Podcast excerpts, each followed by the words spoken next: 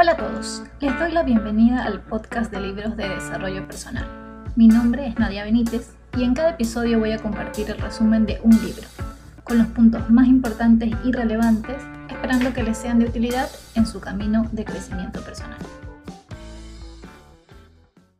Buenas, buenas a todos. Gracias por acompañarme en el episodio 16 de este podcast. El libro que les traigo hoy fue escrito por dos personas, Héctor García y Francés Miralles, quienes en un encuentro que tuvieron entre charla y charla nombraron el concepto japonés del Ikigai, por lo cual decidieron viajar a Japón, pero específicamente a Ojimi, en Okinawa, para entrevistar a los hombres longevos que viven en esa isla.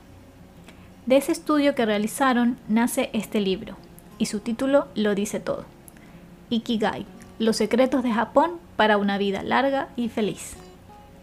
Esto es lo que los autores comparten con nosotros.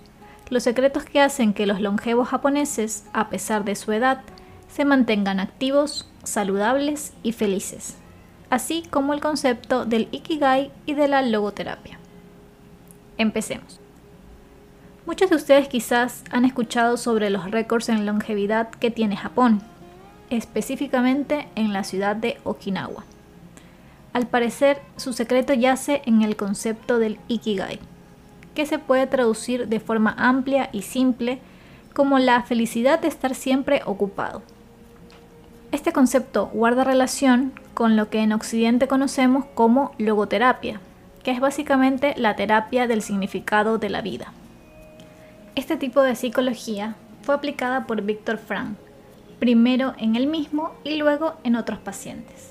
Más adelante les contaré un poco más sobre Víctor Frank y la logoterapia. Mientras tanto, primero pongamos el enfoque en entender la filosofía Ikigai. Okinawa está considerada como una de las llamadas zonas azules, que son los lugares en el mundo donde las personas son más longevas. Las otras cuatro zonas azules son Cerdeña en Italia, Loma Linda en California, Península de Nicoya en Costa Rica e Icaria en Grecia. El concepto de Ikigai está arraigado en Okinawa. Para los japoneses, todo el mundo tiene un Ikigai, que viene a ser aquella razón por la que nos levantamos por la mañana. Es aquello que nos motiva a vivir un día más. El Ikigai está escondido en nuestro interior y requiere una exploración paciente para llegar a lo más profundo de nuestro ser y encontrarlo. La satisfacción, felicidad y significado de la vida vienen de tener un ikigai claro y definido, una gran pasión. Pero para llegar a tener una vida larga, además del ikigai o propósito de vida, que es considerada sin duda la clave principal para los habitantes de Okinawa, los científicos que se han dedicado a investigar las vidas de pobladores de las cinco zonas azules coinciden que es necesario también tener una dieta balanceada, hacer ejercicio y tener buenas conexiones sociales, es decir, contar con muchos amigos y buenas relaciones dentro de la familia. Ahora sí, veamos un poco el concepto de la logoterapia. Y para hablar de la logoterapia, sin duda, debo mencionar a su fundador, Víctor Frank, quien fue un psicólogo austriaco que por ser judío fue enviado a campos de concentración, al igual que su familia. Pasó no solo por uno, sino por cuatro campos, incluido Auschwitz, desde 1942 a 1945. Su esposa, sus padres y demás familiares murieron en los campos de concentración. Durante su supervivencia en los campos de concentración, un día tomó conciencia plena y se dio cuenta que en su interior él podía decidir de qué modo podía afectarle todo aquello. A partir de allí, empezó a imaginarse a sí mismo dando charlas a sus alumnos, luego de ser liberado de los campos de concentración, exponiendo lo que había aprendido durante la tortura. Pero sobre todo, lo que lo mantuvo vivo fue el recuerdo de su esposa y la esperanza de reencontrarse. Confirmó por sí mismo la frase del filósofo Nietzsche, Aquellos que tienen un porqué para vivir, pese a la adversidad, resistirán. Bueno, ¿qué hizo luego del holocausto?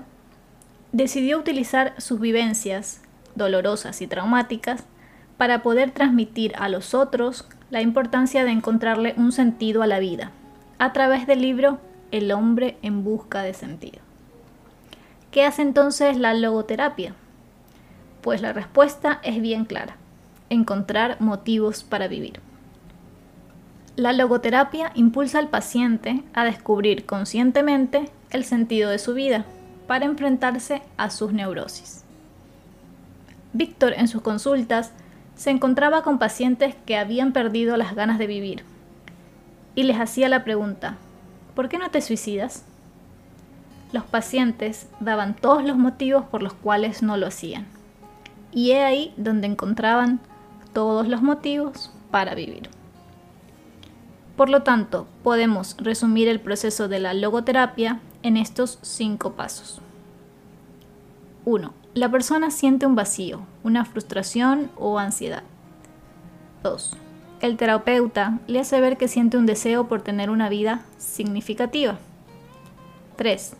El paciente descubre el sentido de su existencia, de ese preciso momento de su vida. Cuarto, a través de la voluntad el paciente escoge entre aceptar ese destino o no hacerlo. Y quinto, este nuevo impulso vital le ayuda a sobreponerse a los obstáculos y los pesares. En el primer punto, Frank habla de un vacío, frustración o ansiedad. El vacío existencial es típico de las sociedades modernas y surge porque el hombre hace lo que otros hacen o le dicen, en vez de hacer lo que él desearía hacer. La frustración existencial que aparece por no encontrarle un sentido a la vida, la logoterapia lo cataloga como una angustia espiritual y al contrario de verlo como un problema, lo considera como beneficioso para el ser humano, porque lo impulsa a buscarle remedio y de esta forma conseguir una satisfacción vital. Algunas claves de la logoterapia para una vida mejor son el hombre no inventa el sentido de su existencia, sino que lo descubre. El sentido de la vida es propio para cada individuo y puede reconvertirse y cambiar muchas veces a lo largo de los años. De la misma forma que la aprensión hace que se produzca aquello que se teme, la excesiva atención hacia aquello que se desea hace que no llegue. El humor puede ayudar a desbloquear círculos viciosos y liberar ansiedades. Y por último, el ser humano tiene la capacidad de actuar de forma noble y de forma vil indistintamente. Dependerá de sus decisiones y no de sus condiciones la postura que finalmente adopte. A continuación, los autores nos mencionan algunas de las claves de la filosofía Ikigai y nos dan consejos de cómo ponerlas en práctica. Estas claves están basadas en las entrevistas que hicieron a de longevos en su estancia en Ojimi, al norte de la isla de Okinawa, donde fueron especialmente para conocer más sobre el Ikigai. Empecemos con la primera clave, que son los buenos amigos. En Okinawa existe la tradición del Moai, que es un grupo informal de gente con intereses comunes que se ayudan entre sí. Para muchos, el servicio a la comunidad se convierte en uno de sus ikigais. El origen de los moais viene de los tiempos difíciles, cuando los agricultores se juntaban para intercambiar información sobre las mejores formas de cultivar, así como para ayudarse los unos a los otros en caso de que la cosecha no fuera bien ese año. A través de los Moais, la gente se siente parte de una comunidad. De hecho, aportan una cantidad mensual establecida, pago que les permite asistir a reuniones, cenas, juegos o cualquier actividad que se organice. De esta forma, los ancianos siempre tienen actividades a las cuales asistir y forman vínculos de amistad con los demás miembros, ayudando esto a mantener la estabilidad emocional. Pero también la financiera, pues si alguien del grupo se encuentra con dificultades económicas, se le ayuda de los fondos que tiene el grupo. Este sentimiento de pertenencia y ayuda mutua aporta seguridad a las personas y contribuye a aumentar la esperanza de vida. Así que sin importar la edad que cada uno de ustedes oyentes de este podcast tenga, Busquen siempre rodearse de buenos amigos, traten de pertenecer a una comunidad o colectividad, pues los lazos de amistad y compañerismo son una clave importante para una buena vida y para una vida con sentido. Otra de las claves de la filosofía Ikigai es la dieta. Los autores revelan que en Ojimi pudieron observar la dieta de los nativos. Esta dieta contiene los siguientes puntos. Se debe comer mucha variedad de alimentos, sobre todo de origen vegetal. Comer al menos 5 platos de verdura o fruta al día. La técnica más sencilla para saber si hay suficiente variedad en la mesa es la variedad de color. Los cereales son la base de la dieta. Los japoneses comen arroz blanco a diario. No consumir azúcar de forma directa. Y aplicar la ley del 80%. La ley del 80% consiste en dejar de comer cuando sientas que estás casi lleno, pero que podrías comer algo más. A esta ley se la conoce como el Harahachibu. Y una forma muy fácil de comenzar a aplicar el Harahachibu es dejar de comer postres o reducir un poco la porción que sueles comer. Te tienes que quedar como con un poco de hambre al terminar.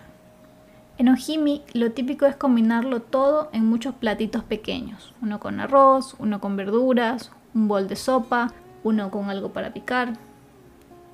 La clave para consumir pocas calorías y estar sano es comer muchos alimentos con alto valor nutritivo, conocidos en inglés como superfoods, es decir, superalimentos, y restringir los que tienen exceso de calorías vacías, cuyo aporte energético no es aprovechado por el ser humano. Si la rutina laboral no nos permite aplicar la ley del 80% diariamente, una alternativa es ayunar uno o dos días por semana. La dieta 5-2 recomienda ayunar dos días a la semana, es decir, consumir menos de 500 calorías los días de ayuno y el resto de los días comer normal. La siguiente clave de la filosofía Ikigai es mover el cuerpo, ser activos. Y no se habla específicamente de deportes o ir a un gimnasio, sino de moverse durante la rutina diaria, caminar hacia los lugares o simplemente levantarse de la silla. Lo que los autores pudieron observar en Ojimi es cómo los ancianos estaban siempre en movimiento, desde el amanecer, haciendo trabajos en sus huertos, caminando hacia las actividades que organizaba el Moai, o incluso hubo un anciano que cada mañana caminaba hasta la calle por donde pasaban los niños hacia la escuela para darles el buenos días. Debido a la vida en la ciudad, en Occidente se están popularizando disciplinas orientales para equilibrar alma, cuerpo y mente, que quizás a alguno le interese practicar. Brevemente explicaré los beneficios de cada uno. El yoga. El yoga procede de la India, donde se desarrolló hace milenios para tratar de unir en comunión los elementos físicos y mentales del ser humano. Los principales objetivos del yoga son la aproximación a nuestra naturaleza humana, la purificación mental y física, la aproximación a lo divino. El Tai Chi es un arte marcial chino que inicialmente buscaba la superación personal. Su finalidad era la autodefensa, pero se fue convirtiendo cada vez más en una técnica para promover la salud y la paz interior.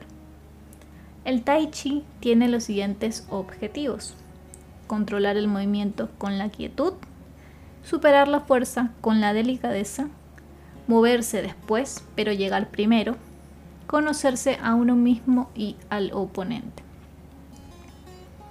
El Qigong, también conocido como Qigong, deriva de Qi, que es energía vital, y Gong, que es trabajo, con lo que su objetivo es trabajar con la fuerza vital del organismo. El Qigong se practica mediante ejercicios físicos, estáticos o dinámicos que estimulan la respiración desde la posición erguida. Algunos de los beneficios del Qigong son las modificaciones en las ondas cerebrales, la mejora del balance de hormonas sexuales, menor mortalidad por casos de infarto, mejora la circulación de la sangre, mayor efectividad y equilibrio entre las funciones del cuerpo, mayor irrigación cerebral y comunicación mente-cuerpo, disminución de los efectos secundarios de los tratamientos contra el cáncer. Ahora hablemos del shiatsu. Es originario de Japón y fue creado a principios del siglo XX, principalmente para el tratamiento de la artritis. Se centra también en el trabajo de las energías por medio de la presión, especialmente por imposición de los pulgares y las palmas de las manos, combinado con estiramientos y ejercicios de respiración. Busca crear el equilibrio entre los diferentes elementos del cuerpo. Bien, ahora la siguiente clave es la resiliencia. ¿Qué es la resiliencia?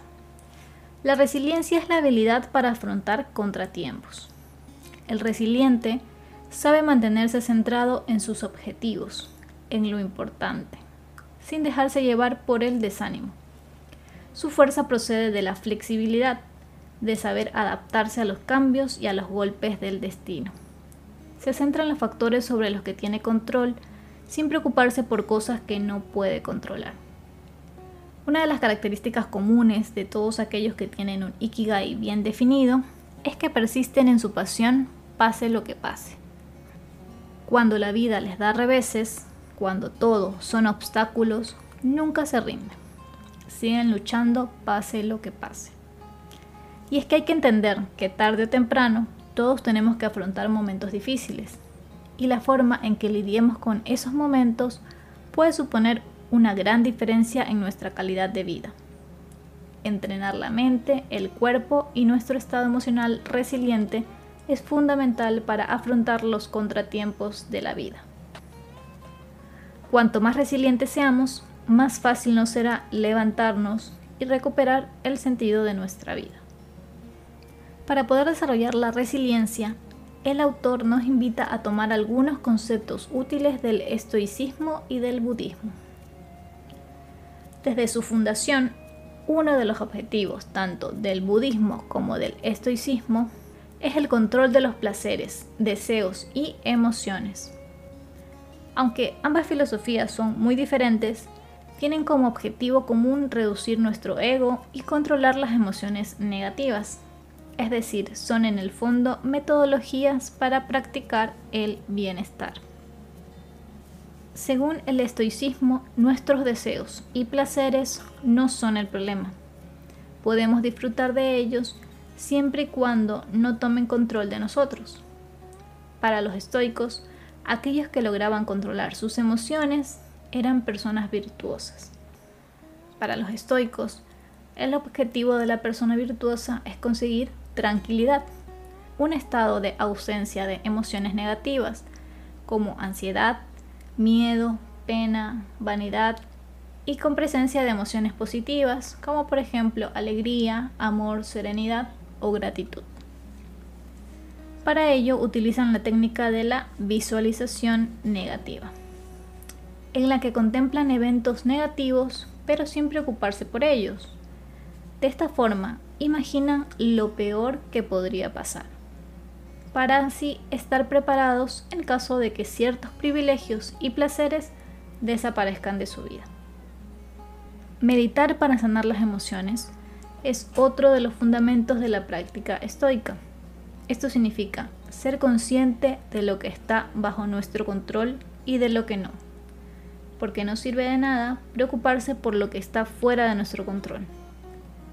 Para los budistas la meditación no consiste solo en dejar la mente en blanco, sino en observar tus pensamientos y emociones conforme van apareciendo, sin dejarse llevar por ellos. El ahora y la impermanencia de las cosas es otra de las claves para cultivar la resiliencia. Esto implica saber en qué tiempo vivir. No debemos preocuparnos por el pasado o por el futuro, sino apreciar las cosas tal y como son en este momento, en el ahora. Así también ser conscientes de que todo lo que tenemos y todas las personas que queremos desaparecerán en algún momento. Y eso es algo que debemos tener en mente, pero sin ser pesimistas. Ser conscientes de la impermanencia de las cosas no nos tiene que entristecer, sino que nos ha de servir para amar el presente y a los que nos rodean. En nuestro camino hacia la resiliencia podemos aplicar también los conceptos del wabi sabi y el ichigo ichie. El wabi sabi es un concepto japonés que enseña la belleza de la naturaleza perecedera, cambiante e imperfecta de todo lo que nos rodea. En vez de buscar belleza en lo perfecto, lo busca en lo imperfecto, en lo incompleto. Por lo tanto, es una herramienta que podemos utilizar para nuestro crecimiento y el Ichigo Ichie, que se podría traducir como este momento solo existe ahora y no se volverá a repetir, lo utilizan especialmente en reuniones con amigos, familiares o desconocidos para recordarse que ese momento es único y no se repetirá. Bien, vamos ahora con la última clave de la filosofía Ikigai y es el fluir con cada tarea el poder del flow. Este es un concepto introducido por Mihaly Csikszentmihalyi y seguramente no se pronuncia así su apellido, pero realmente es muy difícil de pronunciarlo. Vamos a decirle solo Mihaly, quien estudió en profundidad el estado en el que los seres humanos entramos cuando estamos totalmente inmersos en una tarea. A esto lo llamó estado de fluir, flow en inglés y lo definió así. El placer, deleite, creatividad y el proceso en el que estamos inmersos totalmente en la vida. Piensen en alguna actividad que puedan hacer por horas, con toda su concentración puesta en ella, que les produzca felicidad o satisfacción, que se puedan sumergir tanto en ella que el tiempo se les pase sin darse cuenta que no den lugar a distracciones como redes sociales, teléfonos, Netflix, nada. Puede ser algo que ustedes consideren como su pasión, a lo que quisieran dedicarse toda su vida, o simplemente alguna actividad de ocio que realmente disfrutan. En mi caso es leer. Cuando tengo un libro con una historia muy interesante y atrapante, puedo pasar horas de horas leyendo sin distraerme al ser la experiencia en sí misma tan agradable, las personas la siguen haciendo aunque tengan que sacrificar otros aspectos de la vida. Al entrar en estado de fluir, se obtiene satisfacción y conciencia plena, pues la conciencia está en orden. Por lo tanto, debemos centrarnos en incrementar el tiempo que pasamos realizando actividades que nos hagan entrar en estado de fluir. Ahora bien, hay actividades importantes que tenemos que realizar, pero con las cuales nos es muy fácil distraernos. No tenemos concentración y solemos perder mucho tiempo. A continuación, una serie de técnicas para maximizar las probabilidades de entrar en flow. Técnica 1. Elegir un reto lo suficientemente difícil, pero no demasiado. Lo ideal es encontrar el término medio algo que esté acorde con nuestras habilidades, pero un poco por encima de ellas para que constituya un reto. Si la tarea es sencilla, entonces nos aburriremos pronto, pero en cambio, si es muy compleja, podríamos desistir fácilmente. Técnica 2. Tener objetivos concretos y claros. Antes de empezar con alguna tarea o actividad, es importante reflexionar sobre la misión que tenemos que cumplir antes de ponernos a trabajar en ella, o de estudiar o de crear algo. Para ello hay que hacerse las preguntas adecuadas. Por ejemplo, ¿cuál es mi objetivo durante mi sesión de estudio de esta tarde? O ¿cuál es la misión de mi equipo de trabajo? Tener objetivos claros es importante para entrar en fluir, pero hay que saber dejarlos a un lado cuando estamos en acción. Una vez comenzamos el viaje, el objetivo tiene que estar claro, pero no tenemos que obsesionarnos con él. Y la técnica 3 es la concentración en una sola tarea. ¿Eres multitarea? Hmm. Muchos de nosotros pensamos que juntando varias tareas ahorramos tiempo, pero la evidencia científica indica lo contrario. De hecho, las personas que dicen ser multitarea son menos productivas. Está demostrado científicamente que si el cerebro está continuamente cambiando de tareas, pierde tiempo, incrementa el número de errores y la retención de la memoria es peor. Otros estudios indican que trabajar en varias cosas a la vez baja nuestra productividad, al menos un 60%, y que nuestro coeficiente intelectual se reduce más de 10 puntos. Según Mihaly, para estar concentrada en una actividad necesitamos 1. Estar en un buen entorno que no nos despiste y 2. Tener control sobre lo que estamos haciendo en todo momento. ¿Qué podemos hacer para entrenar nuestro cerebro a concentrarse en una sola tarea? Varios puntos. Por ejemplo, no mirar ninguna pantalla la primera hora del día ni la última hora del día. Apagar el teléfono antes de entrar en flow o en modo nocturno para recibir llamadas solo en casos de emergencia. Un día a la semana hacer ayuno de dispositivos electrónicos ir a una cafetería sin wifi, leer y responder emails solo una vez o dos veces al día, definir esas dos veces y cumplirlo. Entrena tu conciencia para volver al presente cuando notes que te distraes. Puede ser con el mindfulness, la meditación, caminar, nadar o cualquier actividad que te ayude a centrarte. Trabaja en un entorno sin personas que te puedan interrumpir. Y junta tareas rutinarias que puedas terminar a cierta hora del día. Por ejemplo, enviar facturas, hacer una llamada telefónica, etc. Y bien, para finalizar este resumen de hoy, les voy a dejar las 10 leyes del Ikigai extraídas de la sabiduría de los ancianos de Ojimi. Estas son, primero, Mantente siempre activo, nunca te retires. Esto significa que nunca te jubiles. Quien abandona las cosas que ama y sabe hacer, pierde el sentido de su vida. Por eso, incluso después de haber terminado la vida laboral oficial, es importante seguir haciendo cosas de valor, avanzando, aportando belleza o utilidad a los demás. Segundo, tómatelo con calma. Las prisas son inversamente proporcionales a la calidad de vida. Cuando dejamos atrás las urgencias, el tiempo y la vida adquieren un nuevo significado. Tercero, no comas hasta llenarte. Recuerda la ley del 80%.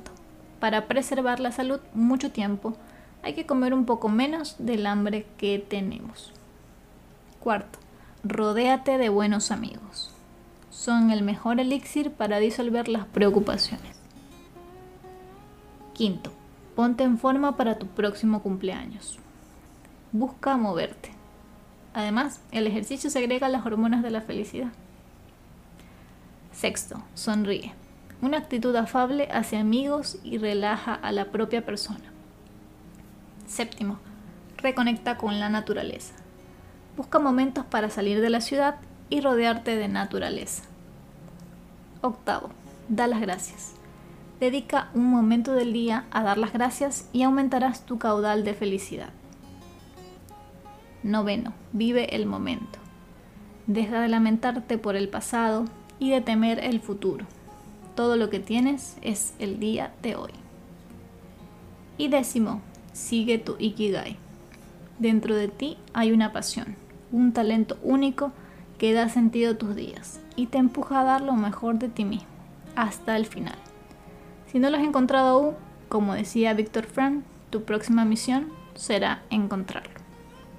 Y con esto termino el resumen de este libro. Es una filosofía fácil de entender y en cierta forma fácil de poner en práctica. Así que espero que les haya gustado y tomen algunos de los puntos que les dejé hoy para ponerlos en práctica en su propia vida. Los espero en el siguiente episodio. Bye. Gracias por escuchar el podcast. Si te gustó, no dudes en compartirlo en redes sociales para que llegue a más personas. Recuerda también que puedes visitar mi blog atravesandotulaberinto.com donde comparto más contenido sobre crecimiento personal.